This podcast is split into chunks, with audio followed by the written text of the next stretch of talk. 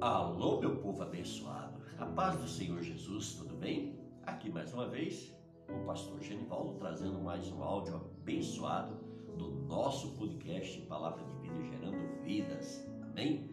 Estamos aqui com mais uma mensagem do nosso Deus que encheu o nosso coração para que nós entregássemos a sua igreja amada. Amém?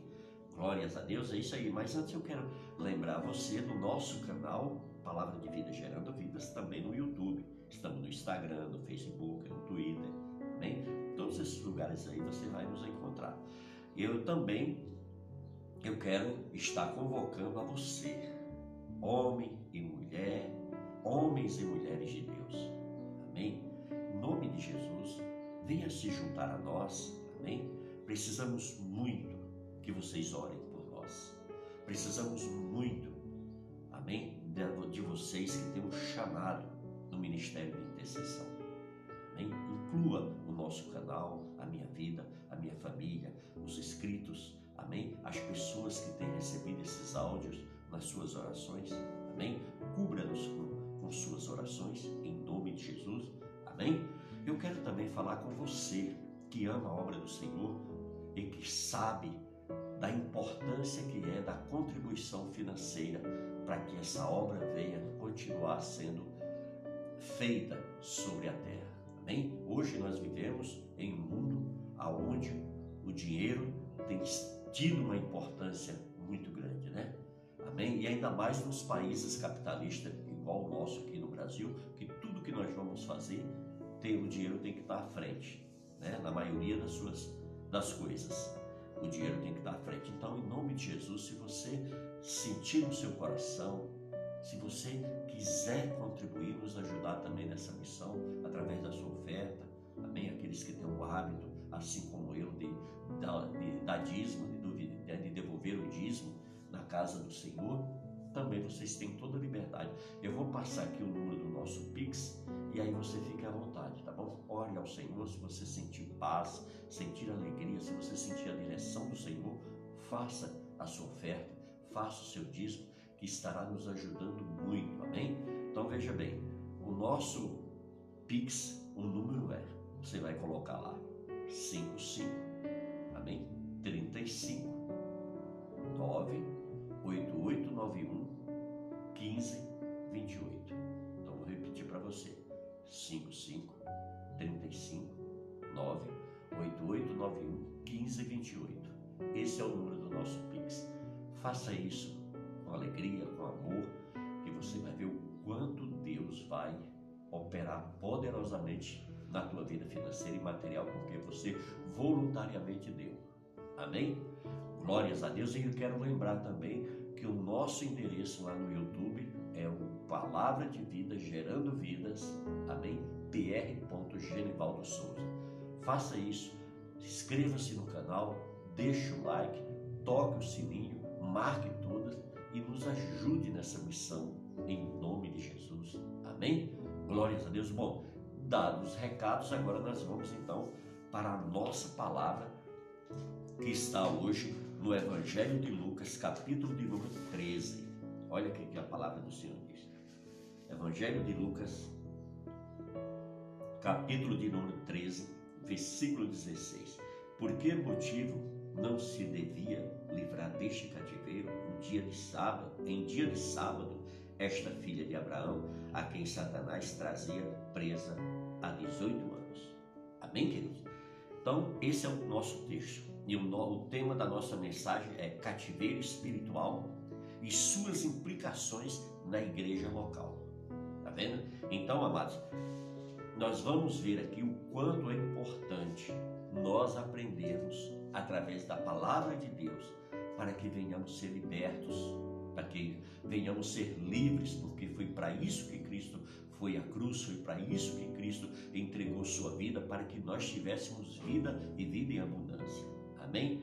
E veja bem, o escritor e médico Lucas, ele registra aqui no capítulo 13 que em um sábado, aparentemente como outro qualquer, estava Jesus visitando uma das sinagogas judaicas.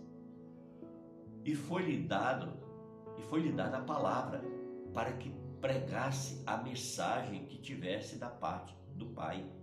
No entanto, no meio do sermão, Jesus começou a reparar que ali estava uma mulher, provavelmente uma senhora de idade avançada, em uma situação que lhe chamou muito a atenção.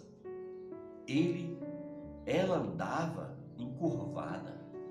Imediatamente, tomando de compaixão e discernimento, também que seu quadro não se tratava de modo algum de uma patologia orgânica ou natural, mas que essa senhora ela poder, ela padecia de um mal espiritual, ou seja, ela estava aprisionada pelo diabo. Jesus tomou Jesus tomou providência para quê? Para livrá-la dessa situação. Assim, ele impôs as mãos sobre ela e declarou-lhe a cura. Imediatamente essa mulher se pôs ereta, ou seja, perfeita, passando assim que a glorificar com grande alegria ao nome do nosso Deus. Fico a imaginar, queridos, que alarido, né?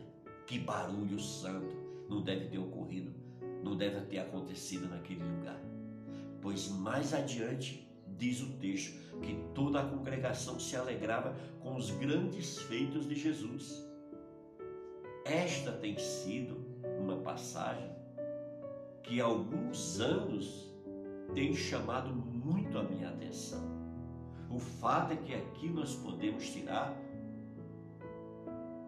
já o início de grandes lições para as nossas vidas e também para as nossas pretensões, para fortalecimento da nossa fé, para que isso nos motive cada vez mais a buscar o nosso Deus. Veja bem, a igreja é também o que uma comunidade terapêutica. A igreja é um lugar de culto, de adoração, de preparação para a palavra, mas também não devemos nos esquecer de que ela é também uma comunidade terapêutica, curadora e libertadora. Por isso a igreja ela tem de ministrar libertação sobre os cativos. Essa mulher já frequentava a sinagoga, ou seja, a igreja, há pelo menos 18 anos. Por incrível que pareça, esse tempo todo na igreja, mas ainda ela estava presa pelo cativeiro espiritual. Nós podemos ver que quando Jesus libertou essa mulher, toda a congregação se alegrou grandemente com este feito. Em outra situação, lá em Atos 19, no versículo 17, os efésios entenderam que a autoridade de Jesus estava sobre Paulo para quê? Para expelir demônios e curar enfermos. O ministério de libertação, dentro da visão bíblica, exalta o poder de Jesus e coloca o diabo no seu devido lugar. Amém? Bem fora das pessoas. Na igreja há líderes em esterilidade, ou seja, há líderes em esterilidade. Em algumas igrejas, a liderança permanece nas mais completas esterilidades espirituais. Temos percebido que às vezes há em nossas igrejas uma soma considerável, às vezes preocupante, vão aos cultos e reclamam de não sentirem a presença de Deus. Estão sempre com os mesmos problemas que quando ali chegaram, carregando os esmos, os mesmos vícios, as mesmas tentações e são envolvidos rapidamente pelo diabo. É, queridos. Por isso que nós precisamos estar a cada dia buscando a face do nosso Deus. Jesus nos chamou para salvar, curar, libertar. Nós temos que buscar essas bênçãos para as nossas vidas. No caso registrado por Lucas, nós vemos o chefe, o líder da sinagoga, além de não se alegrar com a cura da sua ovelha, ele passa-lhe ainda uma exortação dizendo aos demais que quem quisesse ser curado, que viesse outro dia e não no sábado. Mas se um dia oficial de culto ao Senhor não acontece milagre, será que em outro dia aconteceria? Ficamos a duvidar, não é verdade? O pastor desta comunidade ficou indignado com Jesus por ele ter reprovado o seu ministério e ainda ter liberto aquela senhora. Hoje, nós vemos muitos líderes que não se preocupam com o ministério de libertação ou quando desenvolvem em algumas vezes de maneira errada. Com isso, nós vimos muitas igrejas cheias e doentes, outras estéreis, ou seja, verdadeiros sepulcros caiados. Líderes de potencial com seus ministérios parados e infrutíferos por falta de libertação. Se os pastores não estão preparados, imaginem suas igrejas. E alguns que são colocados na obra ou se metem a fazer doentes sem libertação e torna-se verdadeiros escândalos para a igreja sobre a terra. O ministério de Jesus incluía curas e libertação. Se você fizer uma leitura apurada, de qualidade, irá perceber que o ministério de Jesus tinha pelo menos três objetivos. Três objetivos gerais, que eram o quê? Evangelizar, trazendo salvação, curar os enfermos e libertar os oprimidos do diabo. E por isso que antes de entrar em, cena, lá em Lucas 4, Jesus já adiantava em que constituirá a sua obra. Se você puder, veja aí em Lucas 4, amém? Se abra sua Bíblia em Lucas 4, no versículo 18, que diz assim: O Espírito do Senhor está sobre mim, pelo que me ungiu para evangelizar os pobres, enviou-me para proclamar libertação aos cativos e restaurar a ação da vida aos cegos, para pôr em liberdade os oprimidos. Viu aí? Amém? Então está registrado. Será que, como discípulos, nosso ministério tem se assemelhado ao do Mestre? Somos verdadeiramente seus imitadores? O que podemos aprender também com quem, com quem esta experiência de Jesus? Em Lucas 13, é que é possível que existam em nossas sinagogas, em nossas igrejas, pessoas crentes e mais crentes, padecendo de verdadeiro cativeiro espiritual. Lucas 13, do versículo 10 ao 17, neste texto, o que nos choca é que Jesus está libertando esta mulher e ela era crente, ou seja, uma pessoa que fazia parte do povo de Deus. O Senhor a chama, lá no versículo 16, de filha de Abraão. Essa mulher fazia parte da sua igreja também, era conhecida entre os irmãos, mas apesar disso padecia de um cativeiro espiritual. Quando penso nessa palavra, cativeiro espiritual, algumas ideias me vêm à mente que eu gostaria de compartilhar. Compadecendo os cativeiros espirituais que prendem os cristãos. Cativeiro é um lugar de grande angústia, medo, desesperança, Parece que não há saída. Ninguém vai para o cativeiro por livre vontade, pois ninguém quer estar lá. As pessoas lutam a fim de, de evitar esse lugar, mas também sem força, sendo apanhadas. Só é levado para o cativeiro, para uma prisão dessas, caso haja motivo. O indivíduo é preso, pois cometeu uma infração só esta sobre o cativeiro espiritual, quem deu lugar ao diabo é que está propenso a isso. No caso desta filha de Abraão, a Bíblia não nos revela o que a levou a essa condição. Mas sabemos que no cativeiro, numa prisão, existe monitoramento, ou seja, guardas que vigiam o local. Além de se estar preso, há seres espirituais que cuidam para que o indivíduo continue nesse estado de prisão.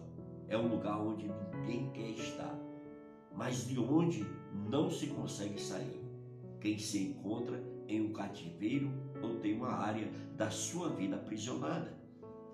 Ou seja, essa pessoa, ela não consegue, por exemplo, se ver livre de um pensamento, de um sentimento, de uma vontade cício ou de pecados que não que são verdadeiras ataduras. O cativeiro ele pode ser invisível do ponto de vista espiritual. Talvez a grande maioria de pessoas que estejam nessa situação ainda não se deu conta. Às vezes até mesmo os que, os que convivem com os cativos como tais. No caso dessa filha de Abraão, todos ficaram perplexos diante da sua libertação recebida, pois para aquela congregação, aquela enfermidade mais parecia um mal natural do que espiritual. Grande foi a surpresa de todos. Eu acredito que você já tenha percebido dos muitos que estão em nossas igrejas e que mesmo assim estão sob cativeiros espirituais. São vícios incontroláveis, são enfermidades misteriosas que vivem escravizando as pessoas, negócios que não vão à frente, casamentos que potencialmente falando tinha tudo para dar certo e não dão, pensamentos incontroláveis e sentimentos sobre os quais já não se tem mais controle. Tudo isso pode ser um cativeiro. Fazer algo que não se quer, fazer algo que se deseja para poder, ou seja, que se deseja fazer, poder indicar uma prisão espiritual. Em algumas passagens das Escrituras nos mostram que os cristãos podem ter problemas com estes cativeiros. Lá no Salmo 142, no versículo 7, diz: Tira a minha alma do cárcere, para que eu dê graças ao teu nome. O salmista aqui ele clama a Deus. No Salmos 18, no versículo 28, diz: Por que fazeis resplandecer a minha lâmpada? O Senhor, ó Senhor, meu Deus, derrama a luz nas minhas trevas. Encontramos o que?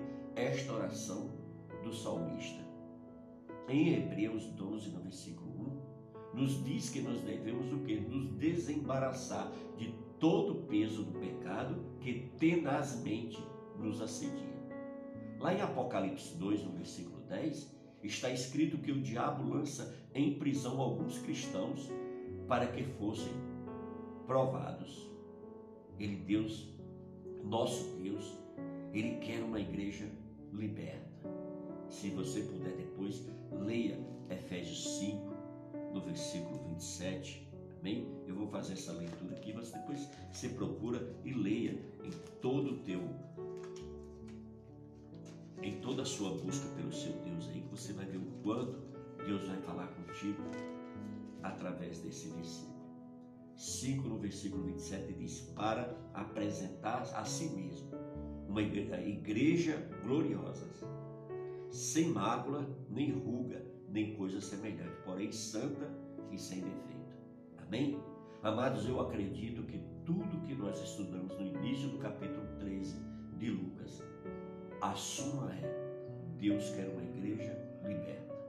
Liberta do pecado, liberta dos vícios, liberta das amarrações, liberta dos pesos, liberta das trevas interiores, dos pensamentos profanos e das obras da carne, dos pactos passados, das opressões espirituais.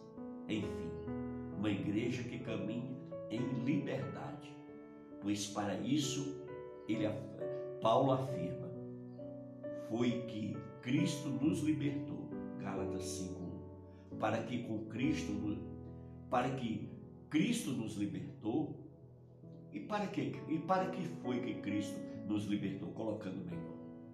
Para que pudéssemos viver nesta libertação, nesta liberdade que Ele na cruz veio e proporcionou a mim e a você. Agora será que nós temos vivido, vivido livres? Nós temos desfrutado dessa liberdade? Como estão os nossos pensamentos, nossos sentimentos? E o nosso olhar puro? Onde temos colocado os nossos pés? Tem, tem sido lugares santos? Deus está ali conosco em todo o tempo? Que nós venhamos fazer essa reflexão, como o salmista orou, né? Cria em mim, ó Deus, um coração puro. Amém? Possamos falar assim como no Salmo 139. Sonda-me, ó Deus, e conhece os meus pensamentos. Vê se há em mim algum caminho mau e guia-me pelo caminho eterno.